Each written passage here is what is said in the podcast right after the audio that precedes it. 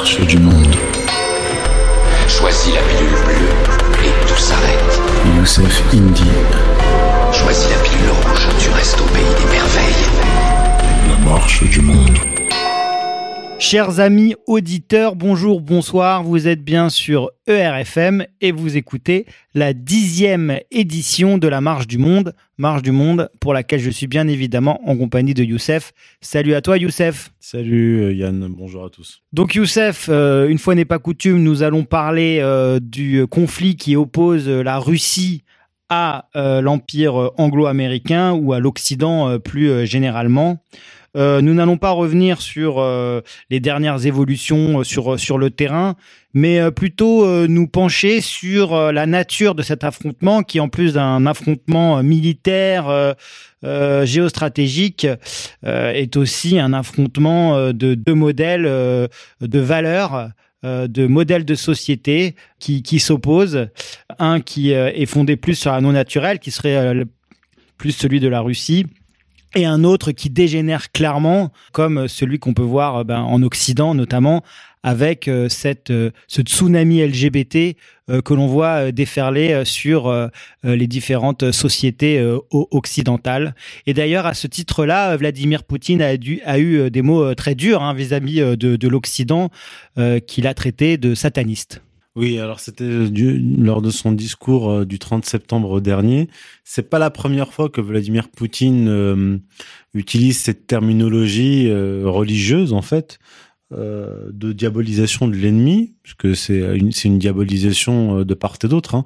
Le monde occidental diabolise la Russie et Vladimir Poutine et, et, dans l'autre sens, mais disons que le, discours de, Vladimir Poutine est plus euh, plus cohérent hein, du point de vue euh, du point de vue religieux puisqu'il dit euh, le problème avec l'Occident, c'est qu'il a abandonné euh, ses, valeurs chrétiennes et que euh, on est dans un monde d'inversion, d'inversion des valeurs, où un couple homosexuel avec des des, des enfants adoptés euh, est au même niveau que qu'un couple homme et femme traditionnel avec des enfants, une famille nombreuse.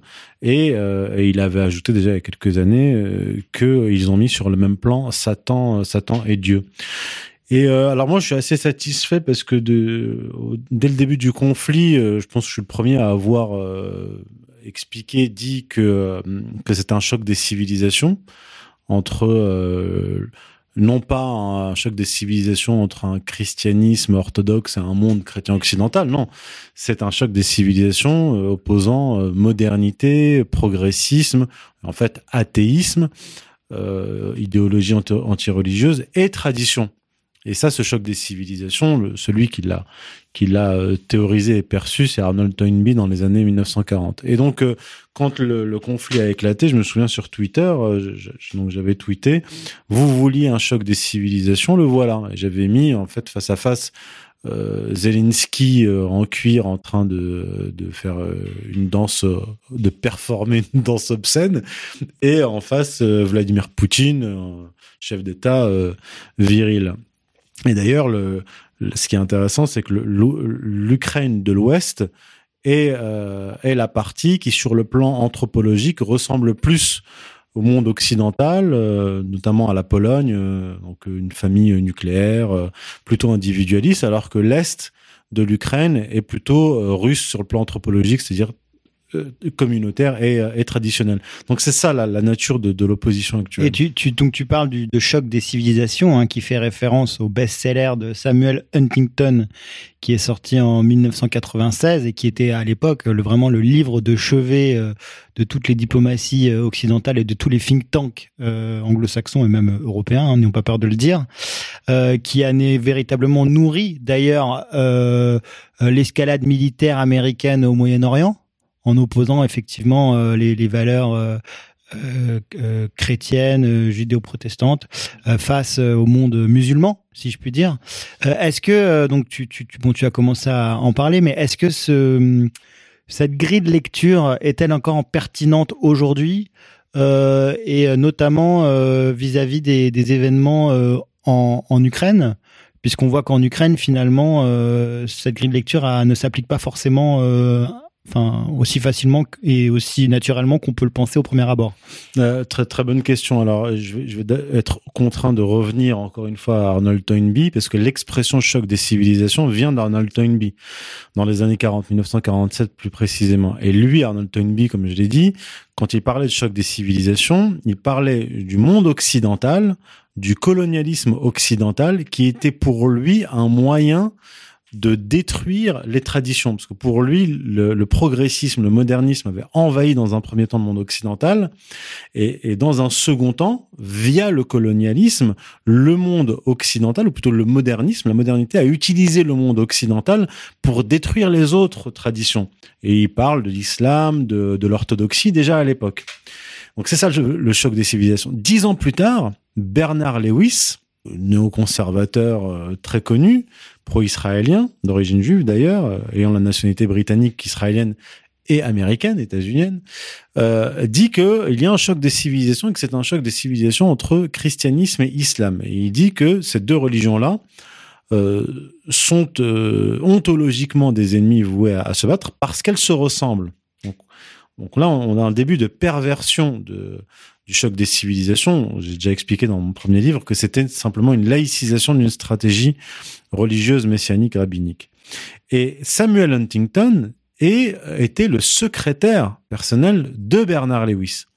Et Samuel Huntington, dans son livre Le choc des civilisations, donc paru en 1996, avance la thèse suivante.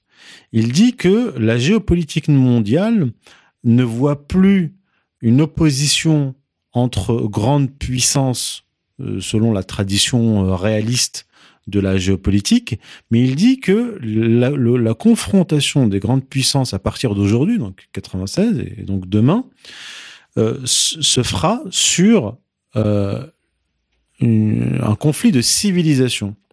Et il ajoute que vont se multiplier des conflits ethniques au niveau local, ethnico-religieux, et que les grandes puissances qui considèrent certains groupes ethniques en conflit comme leurs frères vont entrer en conflit avec d'autres puissances qui considèrent les opposants euh, euh, comme, comme leurs frères. On aura des logiques de bloc, quoi. Alors, euh, une, une, double logique, c'est-à-dire une multiplication des, des conflits inter-ethnico-religieux surplombé de chocs des civilisations, donc des grands blocs. Alors il dit que le, monde confucéen chinois sera allié du monde musulman, euh, qu'il y a, il y aurait donc en, fait une civilisation euh, occidentale. Euh, américaine et, européenne et que donc ces grands blocs se, confronteraient. Alors, est-ce que sa grille de lecture est pertinente? Ce que je dis, c'est qu'elle est pertinente pour comprendre et anticiper des conflits locaux. Par exemple, Samuel Huntington, en 1996, donc dans son livre, anticipe l'éclatement de l'Ukraine. Puisqu'il dit, nous avons là deux cultures différentes. Euh, à l'ouest, une culture religieuse uniate, c'est-à-dire les églises catholiques euh, de, l'Est unifiées, et euh, à l'Est, des chrétiens orthodoxes. Et donc, il dit que ce pays-là est voué à, à, éclater. Il a dit que ce sera plus violent que la Tchécoslovaquie, mais moins sanglant que la, Yougoslavie. Et il contredisait euh, John Mersheimer, qui lui, en 1993, dans un, dans, un article euh, euh, publié dans une revue américaine, anticipait une guerre entre l'Ukraine et la Russie, en disant que il y aura un conflit de sécurité entre ces deux pays, et puisqu'il n'y a pas de frontières naturelles qui les séparent, euh, la Russie envahira euh, l'Ukraine. C'était en gros sa, conclusion.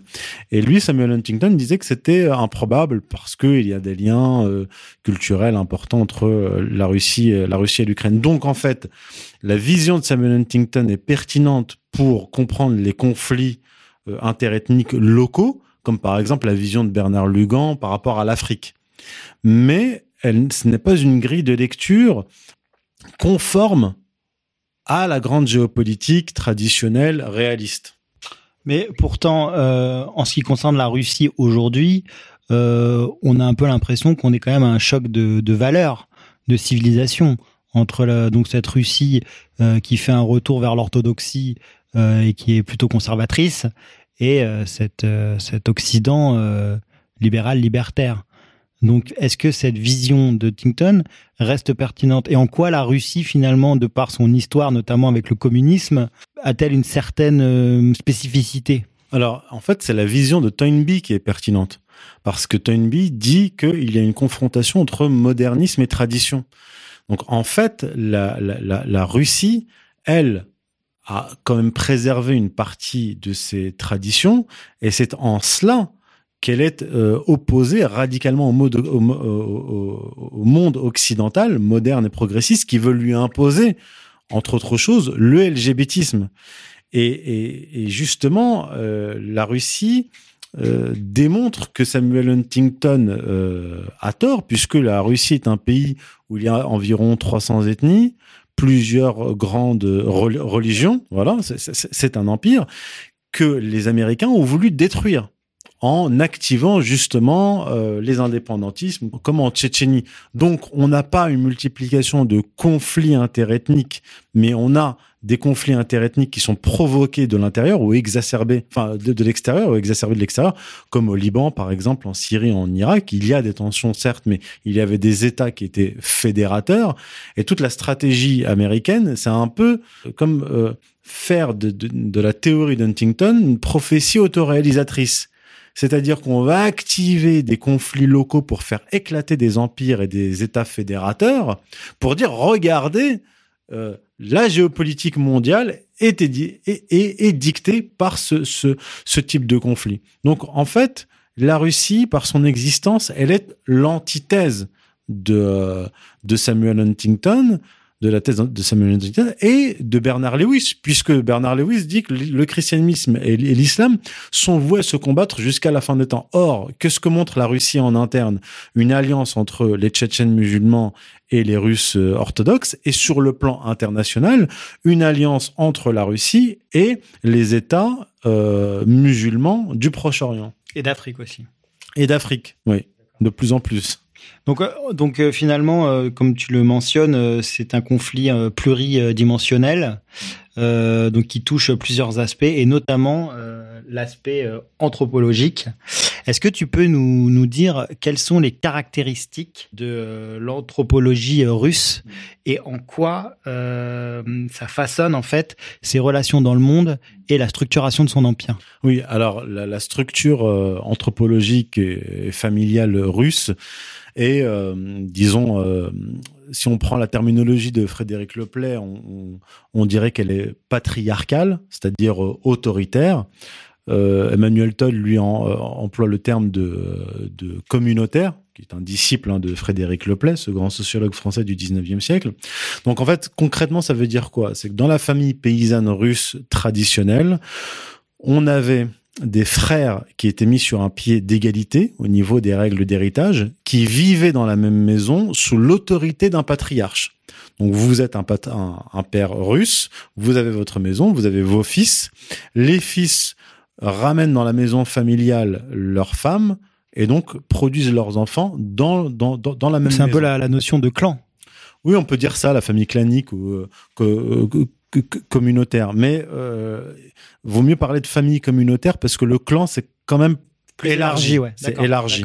On n'est pas autant aussi élargi. Voilà. Donc on a un, un, un patriarche, euh, donc un père de famille, donc un grand-père, euh, qui a une, une autorité quasiment absolue. Ça rappelle un peu le pater familias romain. Euh, qui avait un pouvoir extrêmement important sur sur les enfants. Et lorsque le père meurt, eh bien, les, frères se partagent de façon égalitaire l'héritage. Donc ça, ça vous donne quoi? Ça vous donne une, société et donc un empire multiethnique qui considère a priori les différentes ethnies et les différents peuples comme égaux.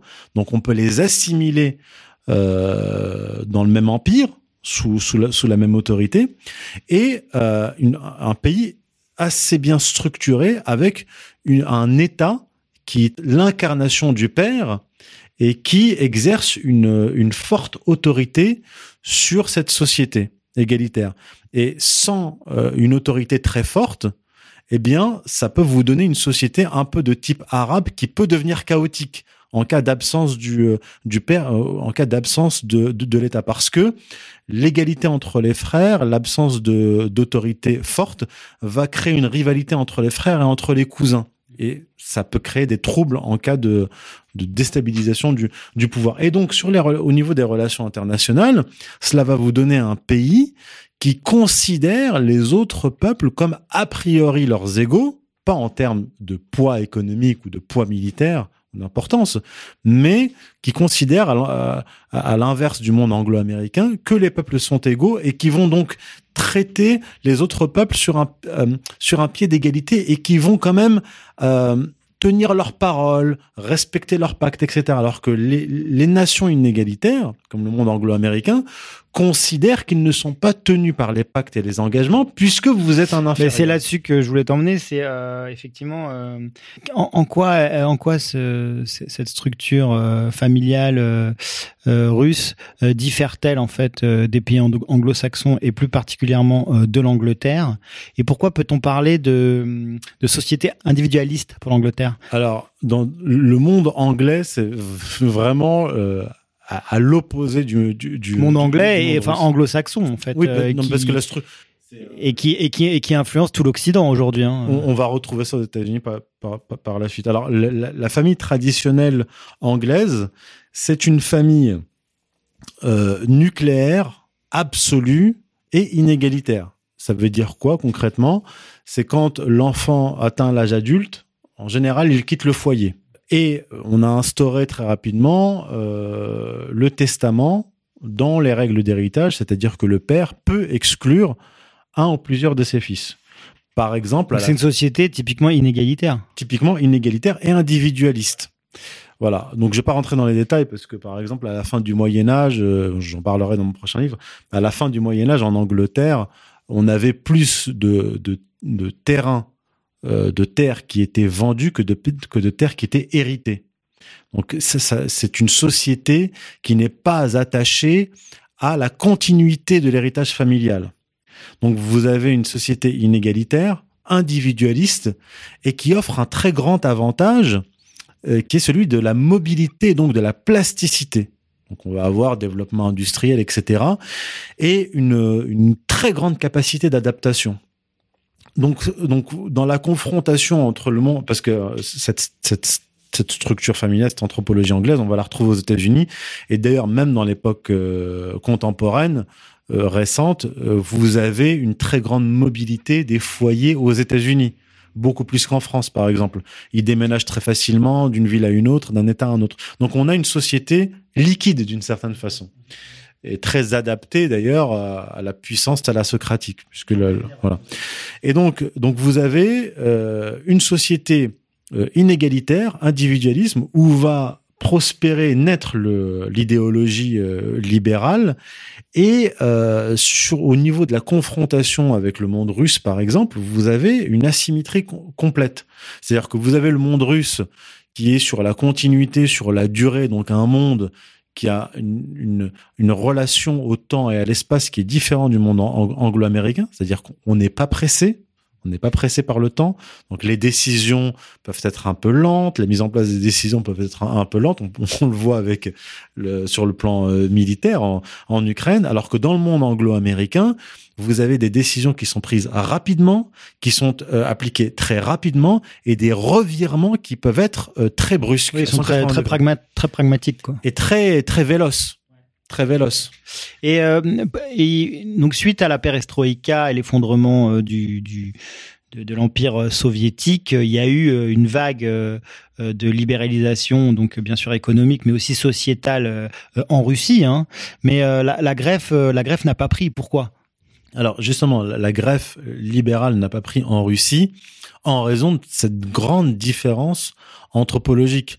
Le, libéralisme est né en Angleterre et il a prospéré en Angleterre parce que le, le terreau était fertile pour cela. Cela correspondait à l'anthropologie euh, anglaise.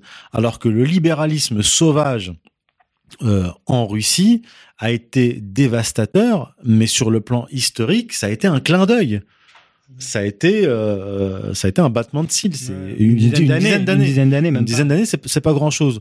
Donc, euh, le libéralisme sauvage a pu détruire en partie la Russie parce que justement il y avait eu une déstabilisation du, du pouvoir, une désagrégation de l'Union euh, soviétique et une disparition en fait de l'État central fort autoritaire traditionnel russe. Et ce traumatisme dans la dans la société russe explique la force du poutinisme. Oui, en fait, c'est le poutinisme, l'arrivée de Poutine au pouvoir, c'est une résurgence, pas une résurgence, mais euh, plutôt un rétablissement de la, de la tradition russe, c'est-à-dire un État qui est fort, autoritaire et qui stabilise et qui va appliquer une politique, euh, disons colbertiste, qui colle parfaitement à l'histoire russe, à l'anthropologie russe, à la à, à la à la culture russe. Sans la, la folie euh, du, du communisme euh, en matière économique, quoi. Voilà, alors, Avec, avec une approche un peu plus pragmatique. Alors même. le communisme a pu s'implanter euh, en Russie comme dans tous les autres pays communistes parce qu'ils avaient cette valeur anthropologique égalitaire. Voilà, ce qui n'aura pas été possible aux qui États-Unis. explique d'ailleurs aussi euh, le fait qu'il soit aussi euh, implanté en France, Oui, oui, parce qu'il y a une qui, valeur qui remplace, qui remplace finalement le, le qui a remplacé dans les années 60 le catholicisme. Oui, oui. Et, euh, et donc tu parlais donc de, de, de, de la vélocité en fait du, du, du système anglo-saxon. Euh, en quoi on- en quoi peut-il être un avantage euh, vis-à-vis euh, de la Russie euh, dans cette dans cette confrontation? Ou si je reformule la question en fait euh, en quoi en fait euh, ce, système euh, euh, égalitaire russe euh, peut-il être un désavantage dans son affrontement avec avec l'Occident? Alors, je dirais pas que c'est la valeur égalitaire qui est, qui est un, un désavantage, c'est euh, Son anthropologie pardon. Voilà, son anthropologie plus globalement pardon. Voilà, c'est euh, disons sa lourdeur anthropologique. Voilà. Mais cette lourdeur anthropologique, on la retrouve euh, en Chine, dans le monde arabe, euh, euh, au Maghreb, en Iran. C'est, euh, ce sont en fait les les zones qui se sont euh, développées sur la très longue durée et qui ont évolué sur le plan euh, anthropologique, euh, famille nucléaire, puis fa- famille souche pour se développer, c'est la Mésopotamie, c'est Sumer, etc. Puis ensuite on a cette lourdeur qui qui qui apparaît de la famille communautaire. Donc ça, ça- c'est un désavantage par rapport aux États-Unis, au monde anglo-américain, dans la mesure où le temps de réaction et d'adaptation aux attaques euh, anglo-américaines est beaucoup plus lente parce que de plus, ce n'est pas la Russie qui est à l'initiative, c'est le monde anglo-américain qui est à, l'initiative et qui prend des initiatives, comme je l'ai dit, euh, assez rapides, euh, osées, disons, disons sans vergogne, et une Russie qui est qui prend son temps, qui est un peu lente, lente à la détente au démarrage, mais ça offre un avantage euh, sur la courte durée, parce qu'en fait, les Anglo-Américains, ils ont cet avantage-là, mais l'inconvénient, c'est qu'ils sont dans le court-termisme.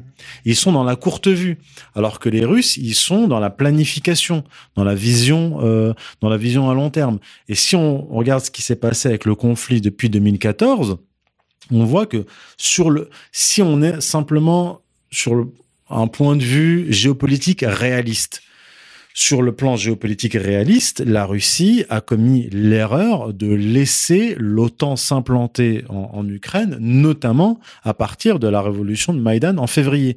Normalement, toute puissance euh, militaire importante, de plus nucléaire, euh, se- serait intervenue rapidement en Ukraine pour chasser l'OTAN.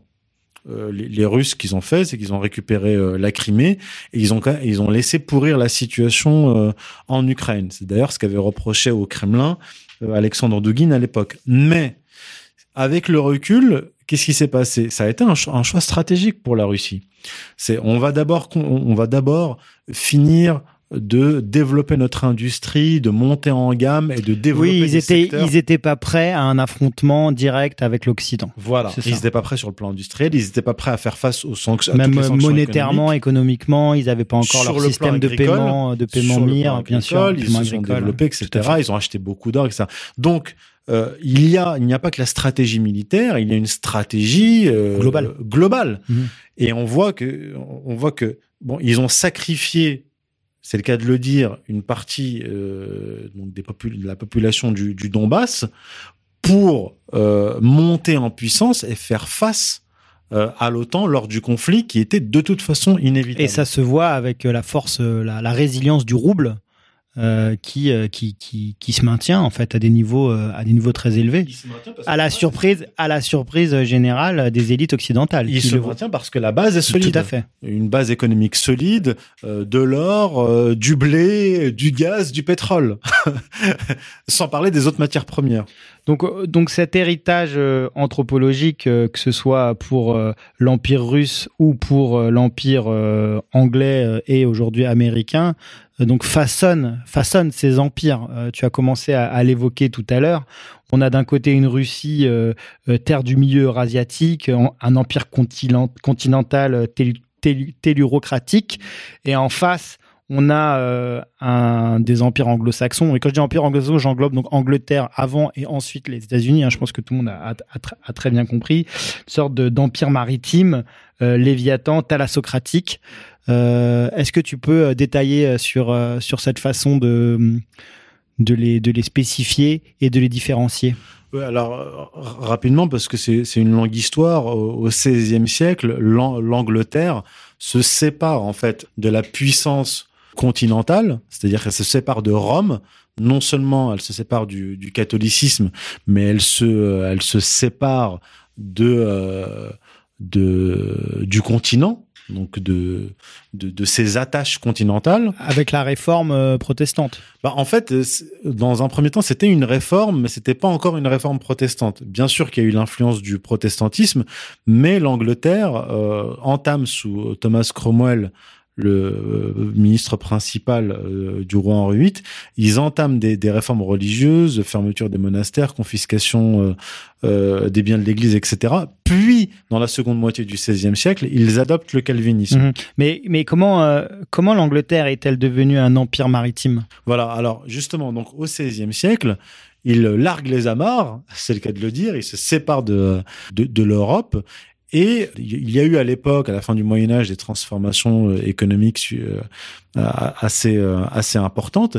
Il commence à se tourner vers la mer, donc il développe une puissance maritime qui font d'eux un début d'empire. D'ailleurs, c'est ce que c'est ce que dit Thomas Cromwell en 1534. Il dit l'Angleterre est un empire.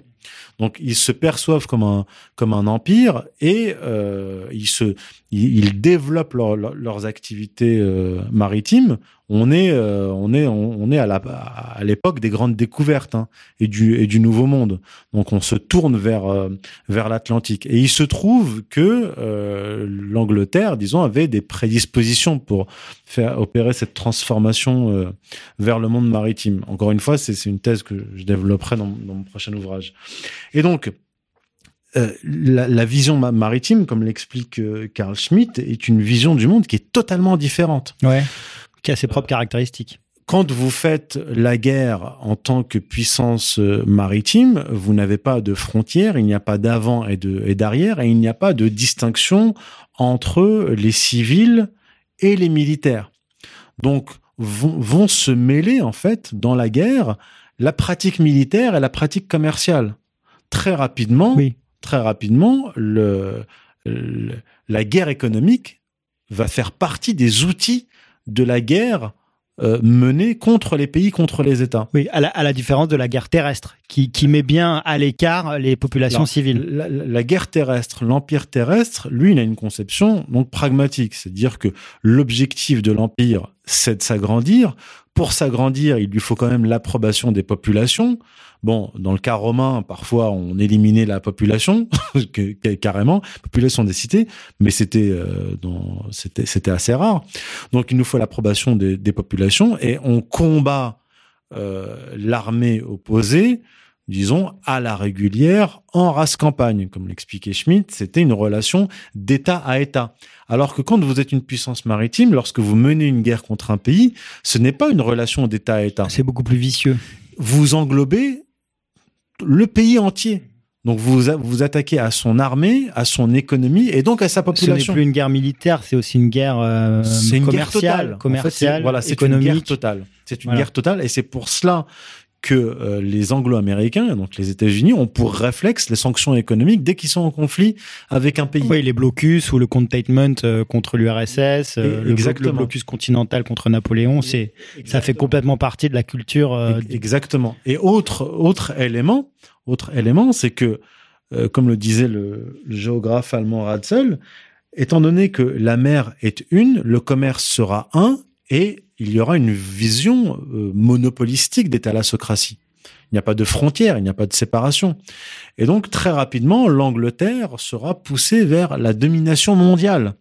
Puisque pour elle, le monde, c'est la mer, le commerce, c'est la domination euh, de la mer, et, euh, et comme on mêle le militaire et, euh, et, le, et le commerce, très rapidement, ça va devenir un empire euh, à la fois militaire et commerçant et économique. Et ce, et ce monde de la mer, euh, en quoi euh, influe-t-il sur le comportement des élites en place et leurs relations vis-à-vis des autres pays? Alors, en, en fait, avec l'Angleterre, on a, on a quand même une, on a une combinaison de valeurs inégalitaires, du libéralisme, qui, donc du calvinisme, qui est euh, parfaitement adapté au monde de la mer. Monde de la mer, euh, pas de distinction, pas d'avant ni d'arrière, le monopole, le, commerce et, et l'aventurisme. Parce que le, concept de, de grâce et de prédestination, euh, mais surtout euh, de grâce calviniste, qui est en fait un appareillage idéologique euh, euh, taillé sur mesure pour, pour la bourgeoisie, eh bien, ça vous donne une, une idéologie taillée aussi sur mesure pour un empire commercial. Et donc, vous avez cette vision qui est fondée sur l'intérêt individuel, l'aventure. Donc, on, on a quand même affaire à des peuples qui n'ont pas froid aux yeux et qui, euh, qui ont le goût de, de l'entrepreneuriat et, de la euh, et, et- et de l'aventure et de la domination. L'élément à la socratique pousse à la domination. Et il n'y a, pas aussi le sens de la parole donnée, du fait que dans cet empire, euh, tout est, tout est, tout est liquide, tout est relatif. Finalement, euh, la parole donnée, est-ce qu'elle a moins de, de, de, de place, d'importance chez ces élites-là par, par rapport aux élites russes, par exemple? bah, la, la, la, pa- la parole donnée et euh, on, le voit, on le voit avec les États-Unis. Oui, oui, qui, les euh, qui, oui, oui. qui Les- changent les règles en cours de route à chaque fois. Exactement. Ça, je dirais que c'est plus euh, propre à leur anthropologie, leur vision inégalitaire. Mais tout, ça, que- mais tout ça est un peu lié, non? Oui, parce que Comme on vient de l'expliquer. euh, Oui, mais si vous considérez que votre partenaire qui est issu d'un autre peuple est votre inférieur, Vous pouvez tout vous permettre. vous pouvez tout vous permettre et vous n'êtes pas tenu de respecter un engagement avec un être inférieur. Tout à fait. Je schématise, mais, mais c'est un peu ça l'idée. C'est un peu ça l'idée. Et donc c'est aussi euh, cet affrontement euh, Russie-Occident, euh, un choc religieux. Avant de rentrer dans ce choc religieux à proprement parler, pourquoi peut-on dire que la religion des Russes est profondément attachée à la terre? Parce que les Russes donc sont des chrétiens orthodoxes. Ils se considèrent en fait depuis la chute de Constantinople comme étant la troisième Rome. Et la première Rome était attachée à la terre. Faut pas oublier que c'est l'Empire romain, empire tellurique par excellence, qui adopte le christianisme, donc une, une religion qui est liée euh, liée à la terre. Puis le déplacement se fait vers Constantinople. L'empire byzantin était aussi un empire, euh, un empire terrestre. Et euh, troisième étape, Moscou, qui devient donc la troisième Rome. Donc historiquement, ce christianisme, catholicisme, puis euh, donc euh, orthodoxie, est ontologiquement lié euh, à la terre. Et donc vous avez sur le plan géographique, anthropologique et religieux, en Russie, une synthèse parfaite de la, de la tellurocratie. Ils sont terrestres à tous les niveaux, au niveau anthropologique, géographique et spirituel. Et euh, à contrario, euh, l'Angleterre, elle, euh, s'est coupée de Rome durant la réforme calviniste. Alors avant même la réforme calviniste, puisque c'est sous avec Thomas Cromwell qu'on a une réforme religieuse qui consiste, je vais rapidement, à couper les ponts donc avec Rome, à rejeter l'autorité de, de Rome. Donc on a, on est juste après Martin Luther, hein, on est dans, dans les années 1530, et à faire en fait du, du roi d'Angleterre le chef religieux. avec euh, l'Église anglicane. Voilà.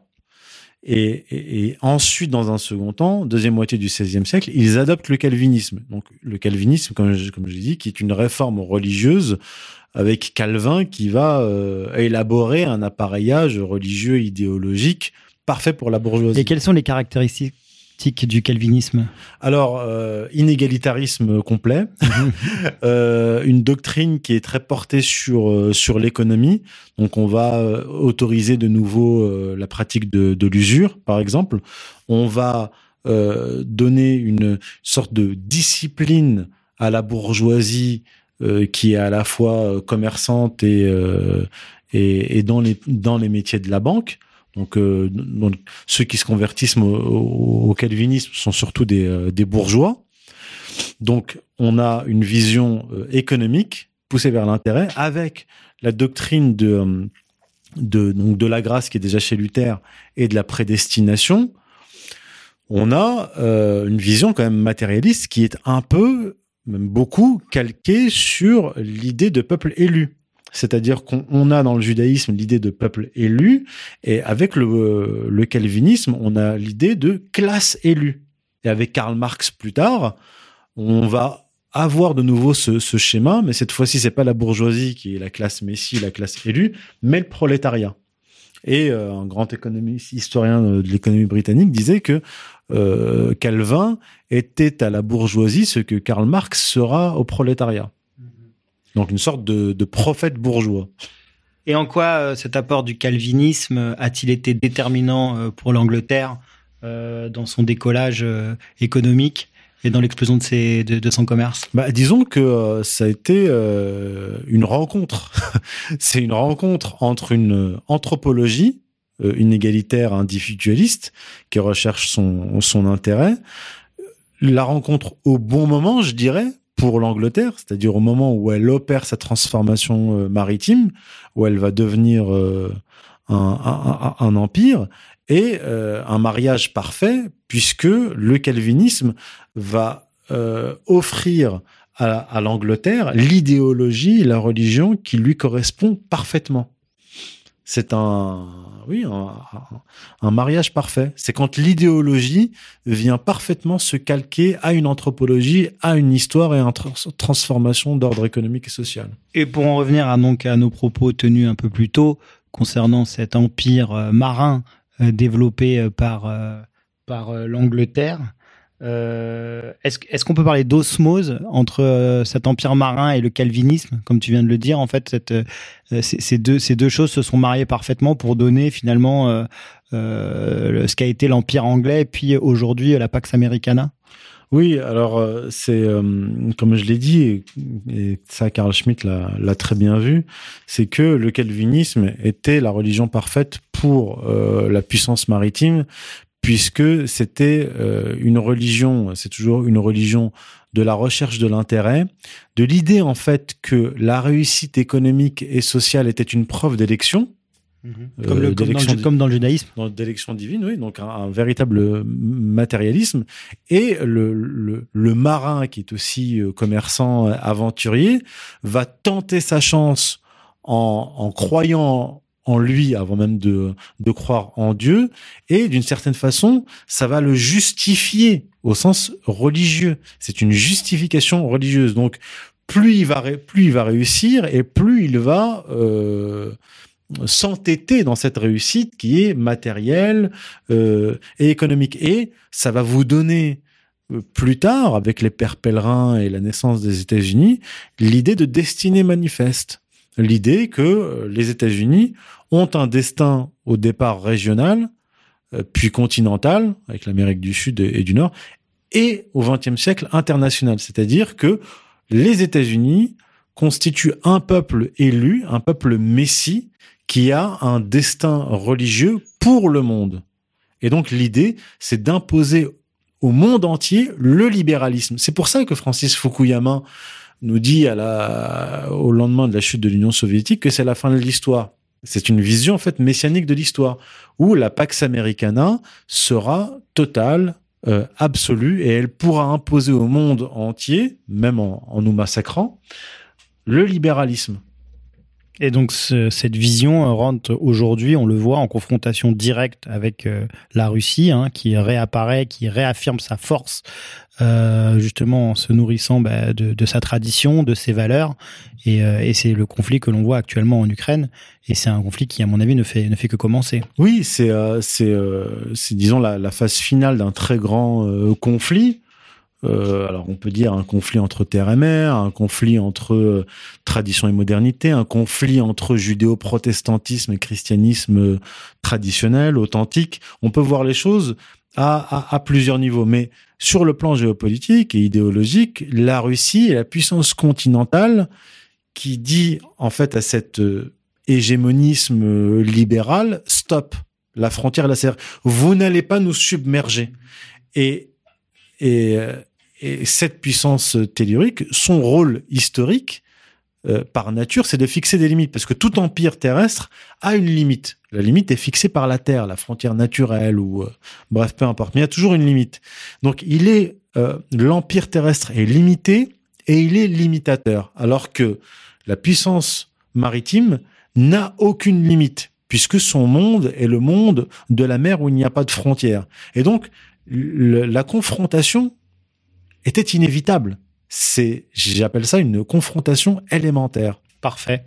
Merci beaucoup, euh, Youssef, pour euh, ces analyses. Je rappelle aux auditeurs que s'ils apprécient euh, donc justement ces, analyses de Youssef, qu'ils n'hésitent pas à le soutenir via le financement associatif, financement associatif de la rédaction et de RFM, qui euh, permet bah, justement de continuer euh, ce combat. Euh, combat qui est difficile face à ce mur de propagande auquel nous faisons face. Nous rappelons que depuis la fermeture de RT et de Spoutnik en français, il ne reste quand même plus grand monde pour défendre cette vision multipolaire en France. Donc ER est à la pointe de ce combat. depuis depuis une quinzaine d'années, nous faisons front et face à l'ennemi. Donc n'hésitez pas à nous soutenir, vraiment. Euh, nous avons plein de projets euh, d'expansion euh, et votre aide est bien sûr cruciale pour euh, mener à terme euh, tous ces projets. Voilà, je vous remercie à tous, euh, je vous dis à très vite, et pour ceux qui souscrivent donc à ce financement associatif, restez avec nous pour le bonus. Salut à tous, salut Youssef. Salut. La marche du monde. Choisis la pilule bleue et tout s'arrête. Youssef Indy. Choisis la pilule rouge, tu restes au pays des merveilles. La marche du monde.